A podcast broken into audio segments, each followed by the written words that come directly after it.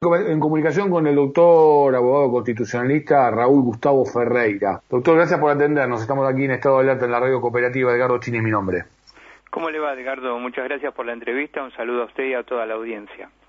Al contrario, gracias por, por, por atendernos. Creo haber explicado de la mejor manera posible, pero en todo caso me puede corregir y la pregunta sería, porque esta es la versión, por eso lo digo en potencial, que la Corte Suprema de Justicia determinaría que la ciudad de Buenos Aires tendría autonomía en lo que hace algunas aplicaciones del DNU que determinó el Poder Ejecutivo, bueno, con la firma del presidente, ¿no?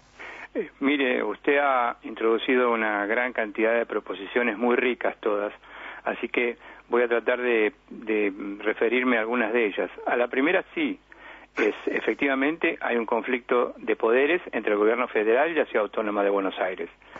El gobierno federal decidió la, no presencialidad en todos los niveles, en, las escuelas, en, el AMBA, y la ciudad de Buenos Aires impugnó esa medida ante la Corte Suprema. En segundo lugar, Edgardo, lo que queda claro es que los tiempos de la Corte, a los que usted se refería recién, al menos en la pandemia, son tiempos inútiles la Corte ha inutilizado el tiempo. La Corte tenía el deber institucional de fallar la semana pasada. Esta fue una, una cuestión que llegó a la Corte, la Corte aceptó que tramitase en su competencia, eh, decidió cuál era el procedimiento, indicó a, las partes cómo, cómo de, cuál iba a ser la regulación y no dictó sentencia. O sea, evidentemente lo que queda demostrado es que el tribunal colegiado en este momento de la pandemia no puede resolver el, proceso en tiempo útil, que es lo que necesitamos todos los ciudadanos y las ciudadanas. Por otro lado, Edgardo, estamos, nos estamos acostumbrando, lamentablemente, a esta práctica. Yo le diría que lleva aproximadamente unos tres o cuatro años, pero ya había indicios antes de que nos enteramos, no es una crítica, por supuesto, al periodismo, pero nos, nos empezamos a entender, a enterar de las sentencias de la Corte es a través del periodismo. Mm. Es increíble esto que le estoy diciendo, porque cualquier persona que litiga ante, un tribunal de justicia, Edgardo, eh, lo mínimo que desea en el respeto a la defensa en juicio es que se tenga la, reserva de las actuaciones y que sean primero las partes las que se enteren. Sí, y a veces también eh, se confirman informaciones, por eso yo estoy usando el potencial y demás, eh, de manera contundente por generar la primicia, por generar algún algoritmo, eh, y hay algunos casos muy recientes este, en lo que tiene que ver con la primera línea del gobierno nacional que han traído contrapuntos al respecto y que obligan a seguir reviendo cómo ejercemos la, la profesión. Ahora, yo, yo a ver, eh, me, pareció muy interesante eh, por dónde empezaste, ¿no? Eh, te puedo tutear, ¿no? Sí, sí, con todo gusto. Eh, ¿Por dónde empezaste? Digo, porque, porque no hacer es hacer. Digo, el hecho de no, de no actuar también se está actuando, porque mientras tanto, como bien vos decías, los tiempos son urgentes en medio de una pandemia, por lo cual hay que actuar, hay que actuar en el segundo a segundo. Eh, mientras tanto, bueno, este, hay demoras en lo que tiene que ver con, con el tema de los, de los fallos. Pero también acá hay una, hay, hay algo interesante para adelantarle, porque se hablaba de que en realidad la Corte iba a tomar, eh, para, para, fijar su posición, los datos científicos, ¿no?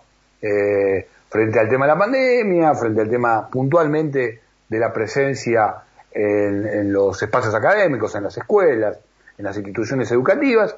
Eh, sin embargo, aquí de lo parece ser que de lo que de lo que de lo que por el lado que se está yendo es en la autonomía de eh, la representación del gobierno de la ciudad, ¿no? Como que es otro eh, lugar donde eh, estaría firmándose la postura del Supremo Tribunal. Mira, Edgardo, yo lo que le quiero lo que le quiero decir a la audiencia es lo siguiente y voy a utilizar este un, ejemplo del fútbol que es el que mejor me viene a la mano. pensemos en la, en la Copa del Mundo o, o en las copas internacionales cuando se cobra penal actualmente es porque es una falta manifiesta e inequívocamente confirmada por el VAR. Bueno, para declarar una inconstitucionalidad es lo mismo. Es una falta inequívoca, manifiesta y comprobada por todos los medios imaginables. En este caso en particular, el que estamos hablando, la presencialidad o no presencialidad de las clases, no es una cuestión manifiesta ni inequívoca. Y cuando uno lo somete al VAR, se da cuenta que no está en presencia de, de, una inconstitucionalidad. Entonces la audiencia que me está escuchando, nos está escuchando con mucha paciencia, sabe lo que pasa cuando el árbitro va a ver el VAR y no se convence. No es penal. Por eso, eh, yo no entiendo honestamente cuál va a ser el criterio, porque además tengo que traer algún, un argumento que es la primera vez que lo voy a introducir. No, no, tenía, no tenía mucho deseo de hacerlo, pero lo voy a tener que hacer. Ninguna Corte Suprema de América del Sur ha impugnado hasta el momento una política pública del presidente de la República. Ni el Supremo Tribunal Federal de Brasil, ni la Corte Constitucional Colombiana, ni la Corte Constitucional este, Ecuatoriana, ni la Corte Suprema de Chile, ningún tribunal de la más alta autoridad judicial ha impugnado las, las atribuciones ejercidas por un presidente de la República. Tengan en cuenta la audiencia que todos nuestros presidencialismos sudamericanos son básicamente parecidos. Hay una simetría muy importante en todas las facultades que tienen, que tienen los presidentes. Y esto no es una defensa que yo hago del presidencialismo, porque precisamente soy una persona muy crítica del modelo presidencial. Pero pues bien, estamos en medio de una pandemia y el líder del Poder Ejecutivo es el que se encuentra este, al, timón. Mm. Es el que tiene que tomar, es el que tiene que tomar definitivamente la decisión. Y si el presidente de la República ha entendido que los datos respecto del contagio y el riesgo epidemiológico son realmente suficientes para suspender las clases, yo no mm. creo de ninguna manera, ni de ninguna manera que el presidente de la República quiera restar o debilitar el derecho a la educación. Sí, además digo, eh, podría entrarse en un marco de un error o, de otro tipo de calificativo, pero de ahí a enmarcarlo en lo inconstitucional es donde me parece que está la matriz del conflicto, digo, y de lo que puede este, generar a futuro. Claro, pero yo le hago una pregunta, no corresponde, pero yo le hago una pregunta a usted. ¿Qué sucede ¿Qué sucedería si se produce realmente el enjuiciamiento de la política pública? Porque yo trata de una política pública del presidente de la República en circunstancias extraordinarias, urgentes. A eso iba, a eso iba. Creo que estamos ante un desmadre jurídico directamente, digamos, y, y ante una posibilidad de jurisprudencia. no es jurídico, porque la Corte no es jurídico, porque la Corte cuando emite sentencias, la Corte ejerce poder político en forma de sentencias judiciales. Entonces la, la Corte, al solo hecho, en el solo momento que aceptó que tramitase en el tribunal la causa, dio un porcentaje importante para decir yo, nosotros, los miembros de la Corte Suprema, vamos a enjuiciar la política pública del presidente de la República en el medio del océano, porque la verdad, la verdad hay que decirlo, y no es para meter miedo ni para asustar. Si hay alguien realmente que me está escuchando y me dice que yo estoy equivocado, que me lo diga, pero estamos en el medio del océano y en una tempestad. Mm. Sí. nadie sabe, eh, nadie sabe cómo, cómo, cómo seguimos en este, en este, en este tema de la pandemia. A ver, yo le vuelvo a repetir, te vuelvo a repetir, no creo de ninguna manera que se trate de un ejercicio de una, de una, de, una potestad inconstitucional. Creo que lo hizo dentro del marco de razonabilidad que le da la Constitución.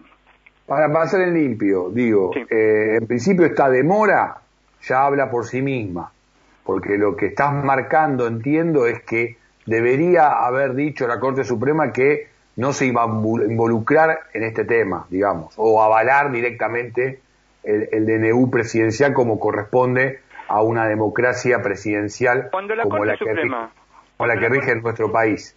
Cuando la Corte Suprema aceptó, aceptó entender en este, en este asunto y enjuiciar este asunto, la Corte Suprema, como el tribunal más alto de justicia de la República, debía haber dictado el, su sentencia el viernes por la tarde a más tardar el viernes próximo pasado más tarde, porque los las argentinas y los argentinos necesitábamos una decisión de la Corte en tiempo oportuno. Ya no es tiempo oportuno. Ah, la Corte ha inutilizado su tiempo, ha dejado vencer los plazos. Entonces, esa cuestión, por lo menos, nosotros la llamamos abstracta, porque en realidad se agotaron todos los plazos. Porque eh, eh, antes de la entrevista yo estaba tratando de recabar este dato. Hasta este momento el jefe de gobierno no amplió la demanda. Entonces ahora hay una situación realmente extraña porque el presidente de la República ha dictado un nuevo decreto con el cual suspendió las clases presenciales. Y el jefe de gobierno, de hecho, autoriza las clases presenciales en los niveles inicial y primario. Sí, sí, sí, sí, sí. Ahora, eh, yo aprovechando también, esta, estamos conversando con el doctor Raúl Gustavo Ferreira, eh, abogado constitucionalista. Eh, yo aprovechando esta posibilidad de, de, analizarlo de todos estos lugares eh, que, te estás, que te estás animando y que nos estás invitando, incluso con el ejemplo en lo que tiene que ver con la cuestión regional.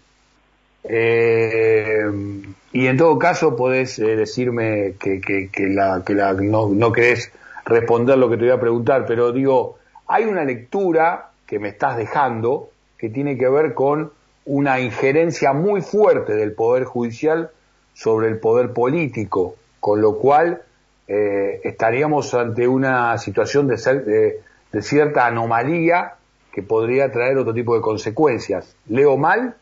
No, no, no, porque eh, porque lo que yo lo que lo que he señalado es que no estuve de acuerdo cuando la Corte aceptó la competencia. Cuando la Corte acepta la competencia es porque decide enjuiciar una política pública. A mi juicio no correspondía hacerlo. Pero aún en el caso que aceptó la competencia y dice voy a enjuiciar la política pública, de ninguna manera la Corte Suprema tiene espacio, a mi juicio, para decidir que esa política pública no es de acuerdo a la, no es de acuerdo a la Constitución.